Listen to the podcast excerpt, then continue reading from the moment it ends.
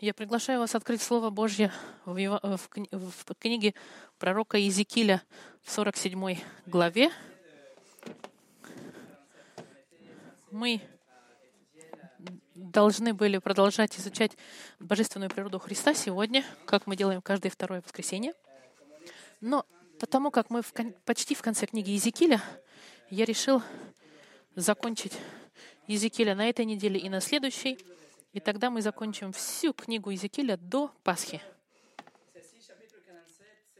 47 глава — это предпоследняя глава. Мы начали изучать его в декабре 2014 года. Это 47-е послание.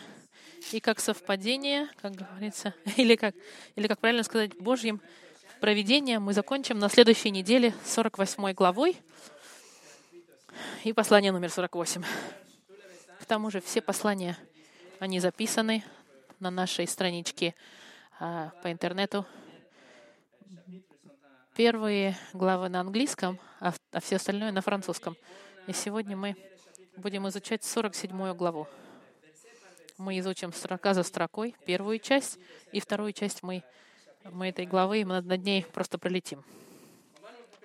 Мы давайте напомним, что Юзикиль, он находится сейчас в этом царстве тысячелетия, в храме тысячелетия, который будет построен в будущем. Он уже дал четкое описание размеров стен, декорации, одежду для священников и даже так же, как и как входить и выходить, все было описано в деталях. Но сегодня мы посмотрим, что есть один элемент, очень важный элемент. Это что-то особенно интересное, что Иезекииль видит внутри храма. И это река. Река, которая выходит из храма и которая течет к Мертвому морю и к Средиземному морю. И, эффект от этой реки, что она дает жизнь всему, что трогает. Литер, буквальная ли это река или нет? И это мы с вами сегодня посмотрим. Но до того, как начать, давайте помолимся. Господь, мы сегодня находимся перед этими строками, которые э, э, дали нам много информации для размышления. Мы уверены, что Слово Твое, оно сама себя объясняет, и есть только один смысл для всех этих стихов и форма изучать и понимать эту реку, это буквально, как мы изучали храм, как мы изучали царство и спасение евреев, и наше спасение. Это все буквально, Господь. Поэтому, Господь, я молю, чтобы Ты осветил наши сердца и наши духи, чтобы мы могли понять и представить себе эту великолепную идею, эту картину, написанную Тобой, реки, исходящие из Твоего храма, и чтобы мы могли видеть отношение этого храма к нашему спасению и к творению Господа Христа на кресте и Духу, который Он нам дает в новом рождении. Прошу Тебя, Господь, благослови проповедь Твоего Слова сегодня. Именем Христа. Аминь. Сегодняшнее послание называется «Река живой водой», э, «Река живой воды». Мы посмотрим с 1 по 12 стих поэтапно, построчно. 47 глава, 1 по 12 стих читаем. Потом привел он меня обратно к дверям храма. И вот из-под порога храма течет вода на восток, ибо храм стоял лицом на восток, и вода текла из-под правой стороны храма по южную сторону жертвенника и вывел меня с северными воротами, и внешним путем обвел меня к внешним воротам, путем, обращенным к востоку. И вот вода течет по правую сторону. Когда тот муж пошел на восток, то в руке держал шнур и отмерил тысячу локтей и повел меня по воде. Воды было по лодыжку. И еще отмерил тысячу и повел меня по воде. Воды было по колено. И еще отмерил тысячу и повел меня воды было по пояс. и еще отмерил тысячу. И тут уже был такой поток, через который я не мог идти, потому что вода была так высока, что надлежало плыть, а переходить нельзя было этот поток. И сказал мне, видел Сын Человеческий и повел меня обратно к берегу этого потока. И когда я пришел назад, и вот на берегах потока много было деревьев по ту и по другую сторону. И сказал мне, эта вода течет в восточную сторону земли, сойдет на равнину и войдет в море, и воды ее сделаются здоровыми. И всякое живое существо, присмыкающее там, где войдут две струи, будет живо. И рыбы будет весьма много, потому что пойдет туда эта вода, и воды в море сдел... и вода в море сделается здоровой. И куда войдет этот поток, все будет живо там. Это говорится о Мертвом море. И будут стоять подле него рыболовы от Энгеди до Иглаима, будут закидывать сети. Рыба будет в своем виде, и как в большом море рыбы будет весьма много. Болото его и лужи его, которые не сделаются здоровыми, будут оставлены для соли, у потока по берегам его, с той и с другой стороны, будут расти всякие деревья, доставляющие пищу. Листья их не будут увидать, и плоды на них не будут истощаться. Каждый месяц будут созревать новые, потому что вода для них течет из святилища. Плоды их будут употребляемы в пищу, а листья — на врачевание. Это красивое описание, картина, которую Езекиль видит и описывает для нас. Слово Божие, которое мы можем быть уверены, что оно будет иметь место. Эти строки мы разделим на три части. Первое — рождение реки, глубина реки и эффект реки. Каким образом река эта родилась? Посмотрите еще раз первый и второй стих. Потом привел меня обратно к дверям храма, и вот из-под порога храма течет вода на восток. Ибо храм стоял лицом на восток, и вода текла из-под правой стороны храма по южную сторону жертвенника, и вывел меня северными воротами, и внешним путем обвел меня к внешним воротам, путем, обращенным к востоку. И вот вода течет по правую сторону. Иезекииль сейчас обходит храм вместе с ангелом, и в этот момент он взят к двери храма, и оттуда он наблюдает, что есть этот поток воды, который бежит и который выходит из-под храма, из-под порога храма. И эта вода, она спускается с севера до жертвенника, с юга, вернее, до жертвенника, и Иезекииль выходит наружу, и он видит направление этой реки, которая не существовала и не существует сегодня, и никогда не существовала. Эти строки очень часто называются «видение живой воды». И как другие Э, строки в книге Иезекииля есть очень много людей и комментаторов христианских, которые пытаются аллегоризировать эти строки. Они говорят, нет, невозможно, чтобы, чтобы существовала река в Иерусалиме такая, потому что сегодня в Иерусалиме ничего нет. Невозможно. И они подчеркивают факт, что поток этой воды, как написано в книге, противоречит даже закону физики, за счет сегодняшнего состояния э, геологического Земли. Написано, что река будет выходить из Иерусалима и стекать до э, Мертвого моря. Для того, чтобы сделать в сегодняшний день, река должна будет тогда подняться через гору Оливковую и потом опуститься вниз. И поэтому они пытаются изменить это видение аллегоричным образом, фигуративным. Некоторые говорят, что глубина этой реки она драматична, что она становится настолько глубокой. И это невозможно тоже. И тогда они говорят, должно быть что-то другое. Например, Это должны быть благословения, которые мы получаем в жизни, которые все больше и больше и больше, и будут увеличиваться и увеличиваться в нашей христианской жизни. Или можно интерпретировать это по-другому и говорить, что испытания и сложности будут увеличиваться.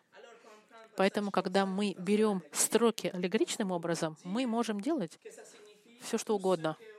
Мы можем сказать, что это обозначает все, что мы хотим, чтобы это обозначало, но мы должны по-настоящему понять, что же он хотел сказать, а не про что мы хотим сказать. Например, есть известный комментатор Библии, который говорит так, что, что спаси, Мессия — это храм. Так, он говорит так, что Мессия — это храм и дверь, и что его пронзенные э, стороны — это живые воды, которые увеличиваются и растут в жизни верующего. Для этого комментатора река — это просто Бог Христа, который они пронзили. И он говорит, оттуда течет река духовной жизни. Или он говорит, может быть, река — это Слово Божье, и когда мы его читаем, она нам дает э, жизнь, и эта жизнь, это познание, оно начинается с, с щиколотки, поднимается до колен и доходит до, доходит до пояса, а потом мы запол, заполнены. Видите, как есть тысячи интерпретаций одной стихи, которые, если брать это аллегорично. Он пишет также, что многие вещи в Библии легко понять, и это символизирует воду по щиколотке. Другие вещи сложнее и требуют исследования, как вода по колено, а другие вещи, они недосягаемые.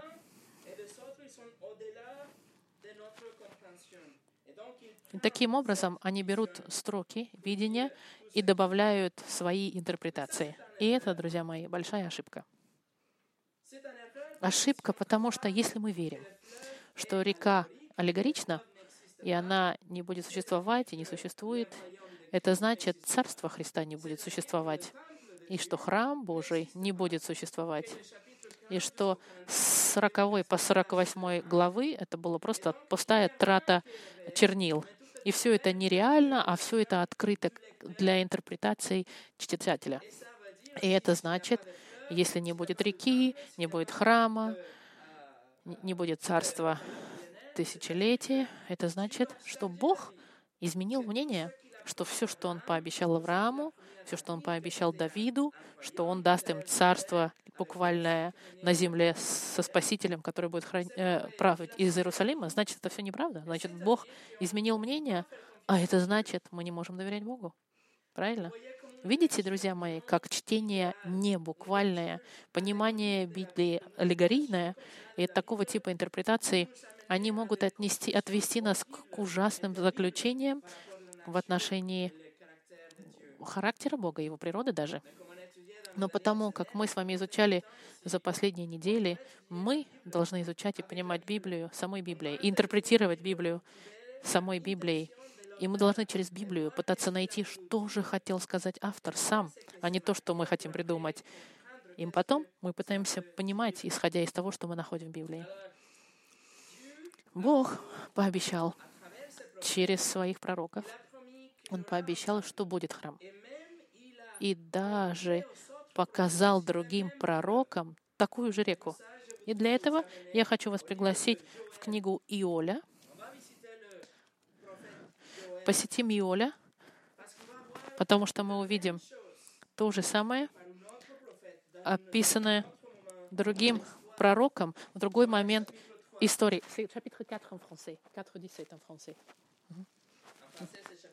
По-русски это 3 глава, 17 стих. Пророк описывает эти события, когда приходит в Христос во второй раз. Иоль, 3 глава, 17 стих. 17 стих, 17-18 стих. Chapitre 4, 17-18 en français. Oui. Тогда узнаете, что я Господь, Бог ваш, обитающий на Сионе, на святой горе моей. И будет Иерусалим святыней, и не будут уже иноплеменники проходить через него. И будет в тот день, горы будут капать вином, и холмы потекут молоком, и все русла иудейские наполнятся водой. И из дома Господнего выйдет источник и будет поить долину Ситин. Je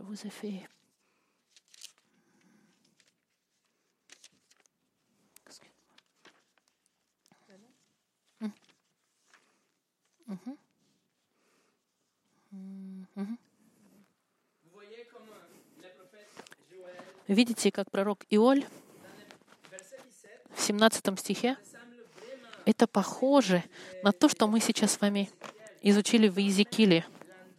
И он даже повторяет те же самые места, где присутствие Господа будет проживать в будущем в Иерусалиме. И это мы видели с Иезекиилей, новый храм, который будет построен в Иерусалиме, и слава Божья вернется и будет жить там. Здесь также описано, что это будет мира, время мира, как мы видели с Иезекиилем. Иоль говорит, что больше незнакомцев не будет там ходить. Друзья мои, Бог пообещал, и все, что Бог обещает, Он исполняет. Он не будет менять свое мнение, потому что если он поменяет свое мнение, это значит, он был не уверен в будущем, а это невозможно. Джон МакАртур, известный американский пастор, написал, «Бог пообещал будущее, в котором Его слава в Иудее не будет затменена. Это эра процветания и мира, и она будет после того, как Христос покорит мир и установит свое царство тысячелетия на земле. И в 18 стихе мы видим, что горы будет столько растительности, что они будут производить вещи, производить молоко, из-за из всех животных, которые будут питаться, и от всего этого процветания в этот момент истории. Но самое интересное здесь в отношении Иезекииля, 47 главы, это что Иоль пишет, что будет, будет эта река выходить из храма, русло будет идти в, в, в долину Ситим, которая находится... Это, это северная сторона э, северная сторона Мертвого моря. Это река, которую видел Иоль. Она идет с востока Иордана, делает круг вокруг и при, приходит на юг Мертвое море. И что мы видим с Иолем, оно совпадает и соответствует тому, что мы видим в Езекиле. Библия аналогична и совпадает со всем. Все эти 66 книг, которые мы здесь имеем, это вся та же самая история, потому что тот же самый автор, Бог. Дайте я вам еще раз покажу кое-что. Мы с вами мы смотрим с вами рождение реки. Давайте пойдем в, Захари, в Захарию, в Захарию, 14 глава. Это еще один пророк, Захария, 14 глава. Захария, 14 глава. Ой. В этих строках 14 глава, 8 стих, 8-9 стих. Захария, 14 глава, 8-9 стих.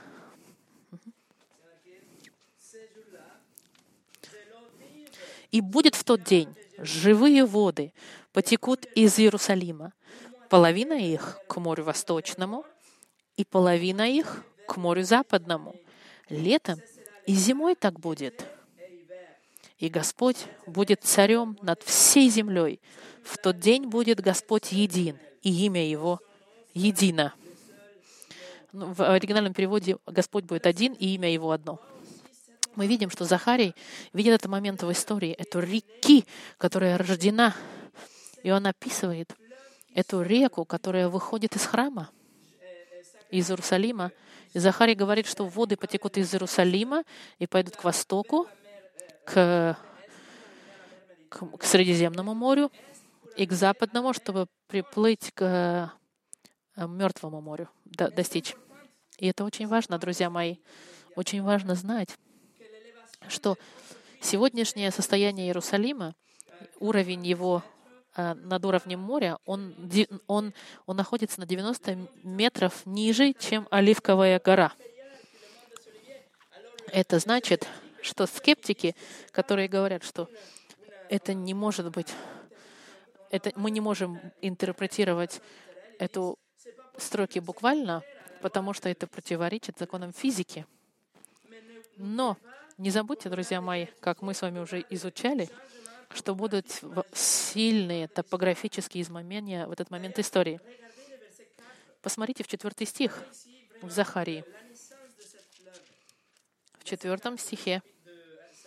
Захария, 4, 14 глава, 4 стих. Он здесь сейчас видит второе возвращение Христа на землю. «И станут ноги его в тот день на горе Елеонская». Елеонская — это гора Оливковая, которая перед лицом Иерусалима к востоку. «И раздвоится гора Елеонская от востока к западу весьма большой долиной, и половина горы отойдет к северу, а половина ее к югу. Это, друзья мои, момент, когда Господь возвращается на землю. И в тот момент, когда Его ступни касаются земли, происходит это огромное возможное землетрясение. И это невероятное изменение топографии этого региона и всей земли. И в этот момент эта Елеонская гора, Оливковая, она разделится на две части, и вместо нее будет долина. И мы также с вами видели, что храм и город Божий, он будет как бриллиант, будет возвышаться над всем. Помните, мы с вами изучали? И значит, в этот момент храм будет стоять гораздо выше, чем все остальное. И перед ним будет, будет долина, которая будет заменять Оливковую Елеонскую гору. Есть это изменение земли и континента, скорее всего. И это огромная валлея, долина, которая сформируется вместо Елеонской горы, она позволит этой реке бежать из Иерусалима в море мертвое. Это идея, которую мы видим здесь, Иисус, который возвращается на Илионскую гору, ставит свои ступни во время своего второго прихода. Оно совпадает со всем, что мы видим и в Новом Завете. В книге Деяний вы можете не искать, я вам зачитаю. Не, не ищите, я зачитаю акт э, Деяния, 1 глава, 9 стих. Сказав, когда Иисус, помните, поднимается, 1 глава, 9 стих. «Сказав сие, Он, имеется в виду Иисус Христос, поднялся в глазах их, и облако взяла его из вида их. И когда они смотрели на небо во время восхождения Его, вдруг предстали им два мужа в белой одежде и сказали, «Мужи галилейские, что вы стоите и смотрите на небо? Сей Иисус, вознесшийся от вас на небо, придет таким же образом, как вы видели его восходящим на небо». Иисус вернется так же, как Он и ушел физически, это значит буквально, это значит на Илионскую гору. Скорее всего, также он будет облако, о котором говорится, это, скорее всего, облако славы Божьей, проявление этой невероятной славы, о которой описывал Езекиль внутри храма. И есть религии и секты, которые говорят, что Иисус уже вернулся но он вернулся духовным образом, что мы не видели второй приход Христа, что он уже якобы пришел. Но это очень четко из этого текста в деяниях, что это невозможно, что второй приход Иисуса — это буквально, которое приносит с собой много, много изменений, как вот это топографическое изменение горы Илионской в долину. Даже Иисус, смотрите, что Он сказал в Евангелии от Матфея. Я вам зацитирую. «Тогда явится знамение Сына Человеческого на небе, и тогда восплачутся все племена земные и увидят Сына Человеческого, грядущего в облаках, силой и славою великою». Это буквально. И это физическое присутствие Господа. И он возвращается на эту Елеонскую гору своей властью, коснувшись только своими ступнями, его величие, оно изменит топографию региона. Илионская гора, которая не дает, реке, не, будет, не, не дает сегодня реке пройти, превратится в долину. Видите, как Библия изучает, из, а, объясняет Библию. Не нужно думать о чем-то аллегорично в Библии. Нужно просто прочитать и понять, что же Библия хочет сказать. Все это очень четко описано в Библии, и все это можно найти.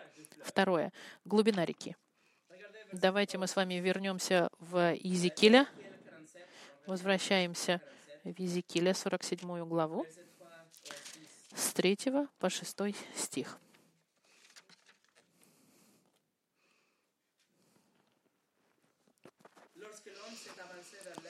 И сказал мне,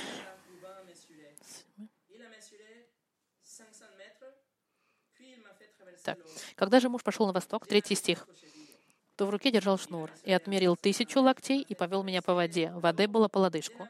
И еще отмерил тысячу и повел меня по воде. Воды было по колено. И еще отмерил тысячу и повел меня. Воды было по пояс. И еще отмерил тысячу, и тут уже был такой поток, через который я не мог идти, потому что вода была так высоко, что надлежало плыть, а переходить нельзя было этот поток. И сказал мне, «Видел, Сын Человеческий, и повел меня обратно к берегу этого потока. Посмотрите, мы видим, что ангел берет Езекииля и, и, и измеряет на его глазах глубину реки. И сначала у нас лодыжка, потом колено, и потом пояс. Количество, э, глубина, гл, э, глубина реки увеличивается.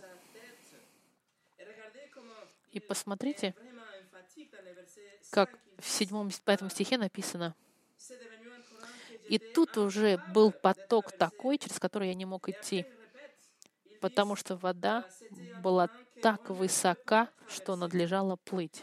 А переходить нельзя было этот поток. Это не просто была вода до головы, это значит, что это было интенсивное, большое количество воды. И это течение, оно текло быстро повышение прогрессивного объема воды очень часто э, находится под атакой людей. Они говорят, невозможно, чтобы река так сильно увеличивалась, если нет других рек и других потоков, которые в нее бы вливались. Это не натурально. Однако мы знаем очень хорошо, что это не обыкновенная река какая-то. Поток этой воды, он супернатуральный, потому что источник этой воды, он не естественен, это супернатуральный, это храм Божий, в котором Бог будет жить. Источник — это необычный источник. Это невероятный поток реки, который исходит от престола Божьего. И, конечно, он может быть огромным. Это, это какая-то чудесная река, река, которую сделал Бог и которая дает жизнь, как мы читали, это возможно не натуральным, а обыкновенным способом. Нет, потому что в это уравнение нужно добавлять Бога. С Богом все возможно. И в конце ангел говорит, видел Сын Человеческий, как если бы ангел хочет быть уверенным, чтобы ты, Иезекииль, видел, чтобы ты потом мог описать все, что ты видел. Это очень важно, показать глубину этой реки, насколько глубока она была и сколько было воды, исходящей из храма в Мертвое море. Почему? Потому что мы увидим с вами эффект. Третий пункт. Эффект этой реки. Седьмой по девятый стих, посмотрите. Седьмой стих. «И когда я пришел назад, и вот на берегах потока было много деревьев по ту и другую сторону. И сказал мне, эта вода течет в восточную сторону земли, сойдет на равнину и войдет в море, море мертвое имеется в виду, и воды его станут здоровыми, и всякое живое существо, присмыкающееся там, где войдут две струи, будет живо, и рыбы будут весьма много, потому что войдет туда эта вода, и воды в море сделаются здоровыми, и куда войдет этот поток, все будет живо там. Езекиль принесен, приведен на берег. Безусловно, он не мог плыть, его взял ангел. И на что он обращает внимание, что есть эти деревья со всех сторон, и он видит, что этот рост невероятный деревьев, которые с двух сторон, происходит благодаря этой реке. Река, которая дает жизнь этим деревьям. Это еще нечто чудное от этой реки, созданное Господом, которое выходит из храма. Другое чудо, еще более большое, смотрите, оно в смысле, не, не могу сказать, еще больше большое, все великое. Чудо Мертвого моря. Обратите внимание, вода Мертвого моря станет здоровой. И, и, и будет мертвое море сегодня, как вы знаете, оно мертвое. Оно по-настоящему мертвое, потому что внутри в нее на шесть раз больше количества соли, чем в Средиземном море и любых других морей на планете. И, и вот это количество минералов, оно запрещает, как бы не дает жизни внутри. Нет никакой живой живости в, этой, в этом море. Но когда реки живой воды коснутся Мертвого моря, это море меняется. А земля вокруг излечена, и вода излечена, и животные начинают жить в этом мире, в море. И это большое чудо. В 2010 году я был в Израиле, и я видел это море, и там нет ни одной живой, а, ни одного живого существа. И мы видим, что здесь идет невероятное, чудесное а, внедрение жизни не только по бокам, но и в самом море. Море было мертвым и станет живым благодаря живой реке, которая будет исходить из храма, где живет слава Божья. И обратите внимание, это имеет прямое отношение к нашему спасению и к нашей жизни вечной. Библия говорит, что мы мертвы в наших грехах. Библия говорит, что в наших грехах и в наших преступлениях мы умерли, и нет духовной жизни в нас. И Библия заявляет, что мы враги Божьи, что нет духовной жизни, и мы как мертвецы, которые ходят, как зомби из фильмов, творения безжизненные перед Богом. Наши сердца, они отделены от Бога и ищут, чем бы нам доставить себе удовольствие. Наши сердца ищут то, что противоречит законам Божьим, и наши сердца ищут мысли, что мы не так уж плохи, что мы лучше, чем другие, и заслуживаем рай. Мы иногда подсмеиваемся над именем Иисуса, подсмеиваемся над Библией, и нам кажется, и у нас нет желания даже, чтобы мы общались с другими христианами. Мы не видим необходимости в правосудии Божьем, потому что мы перед Богом мертвы в наших душах. Но вдруг в один момент Господь в, в, в, как бы сказать, впускает жизнь в нас, как эта река, которая дает жизнь, приносит жизнь мертвому морю, также и, и наше новое рождение, оно меняет наше сердце, и сердце, которое ненавидело Бога, которое было против желаний Господа. Теперь у нас сердце меняется на сердце, которое хочет знать Бога и хочет изучать Библию. В мире Иезекииля, по словам Иезекииля, он меняет сердце каменное на сердце мягкое, на сердце, которое готово меняться, сердце, которое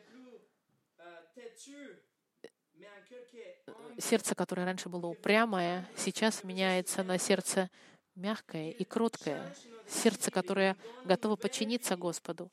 Господь нас меняет и дает нам новую жизнь, и мы тогда хотим знать Бога, прославлять Его, подчиняться Его Слову.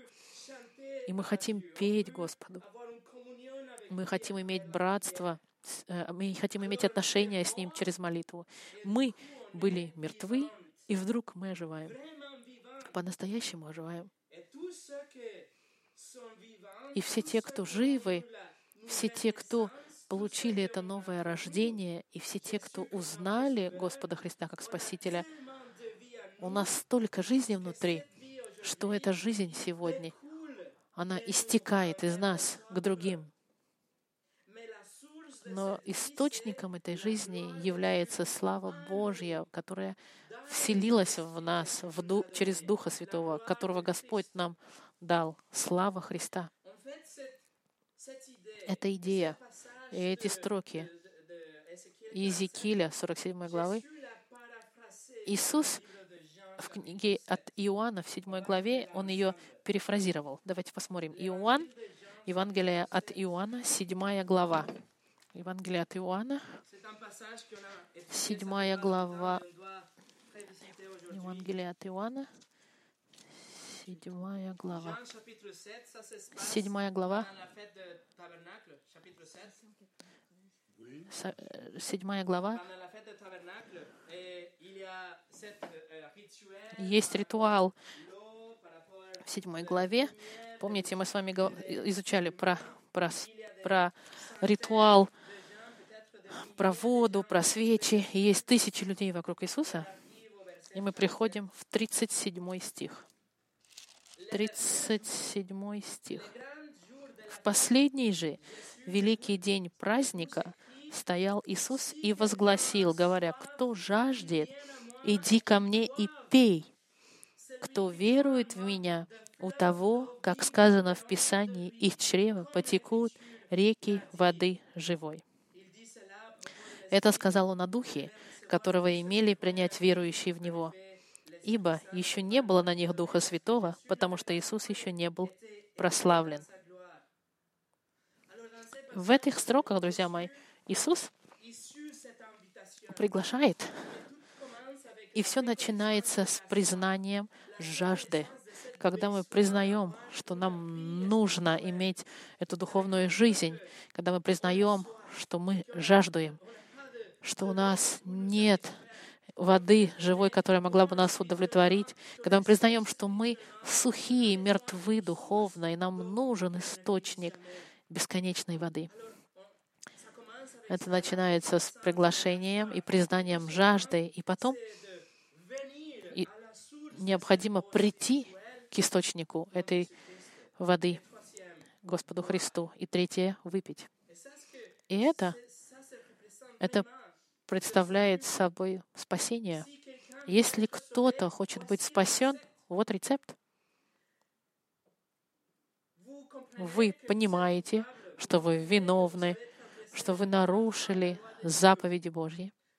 Вы понимаете, что вы заслуживаете наказания и ад, что у вас есть необходимость невероятная в прощении, и ваша самая большая, самая большая нужда — это прощение. И потом вы понимаете, что спасение и прощение, которое вы жаждуете, нельзя найти ни в ком другом, кроме как во Христе потому что Он был жертвой без греха, отдав свою жизнь и удовлетворив правосудие Бога, умерев вместо вас. Он воскрес. И в-третьих, не просто понять, просто понять это недостаточно. Понять, что вы согрешили, и что только Иисус может спасти. Только понимания недостаточно. Нужно выпить. Вы приходите и вы пьете. Как вы это делаете? Верой? Вы приходите ко Христу с раскаянием, с сердцем кротким, и вы просите, чтобы ваша жажда была удовлетворена. Вы просите, чтобы ваш грех был прощен. Это спасение наших душ. Это река живой воды, которую дает нам Иисус и которая дает нам жизнь. Послушайте, что сказал Спurgeon, принц проповедников. Как свинье невозможно прочитать лекцию по астрономии, и как улитке невозможно построить город, также и грешнику, невозрожденному грешнику невозможно попасть в рай.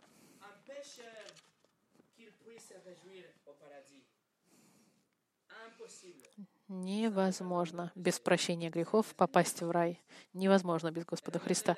И посмотрите результат. 38 стих в Иоанне. И сказ... Так.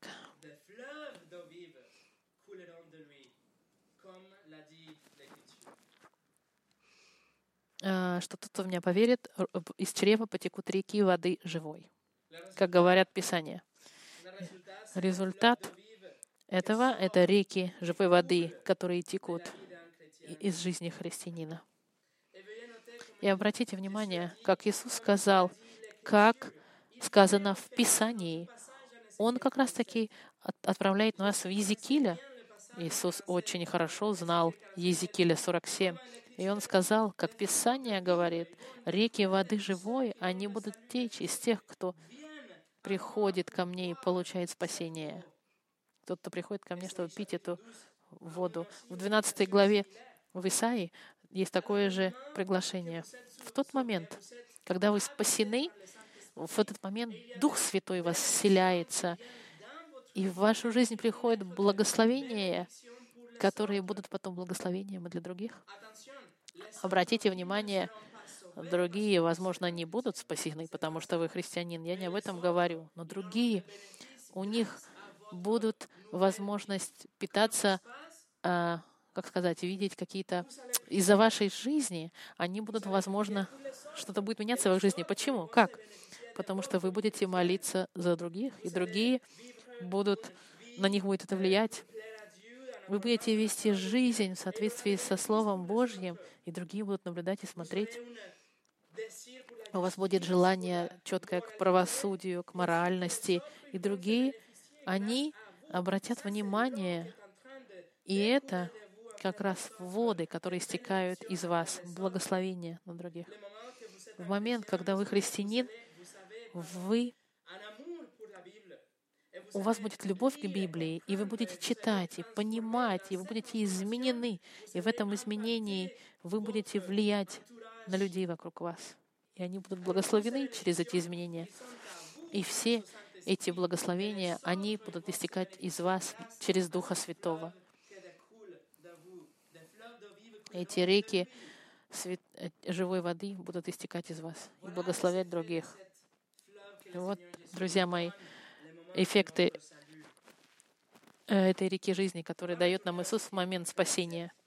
Так, вернемся в Езекиль 47. Посмотрите еще один интересный эффект. Езекиль 47. Возвращаемся.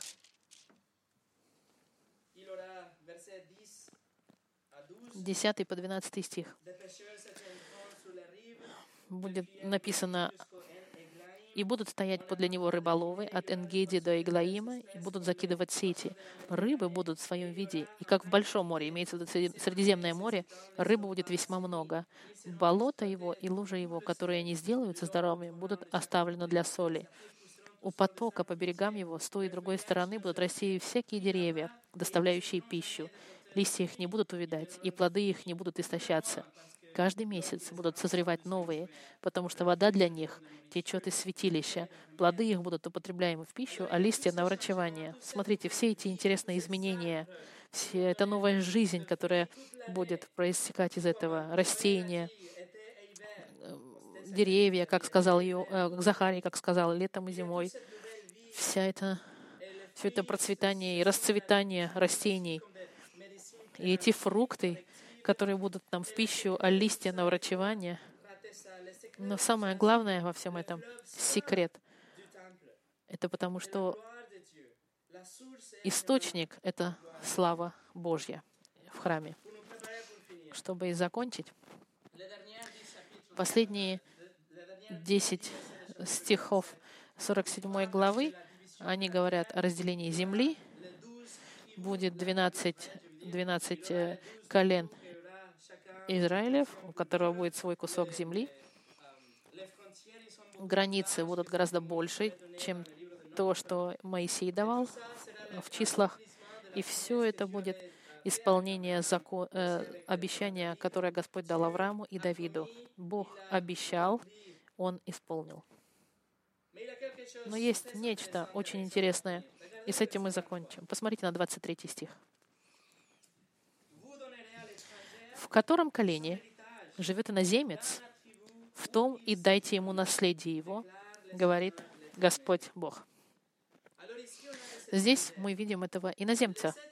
Иноземцы не будут к ним относиться как, как к чужакам или как к беженцам. Нет, иноземец к нему будут относиться так же, как к еврейскому народу, как к братьям, как к людям, которые получают тоже обещание.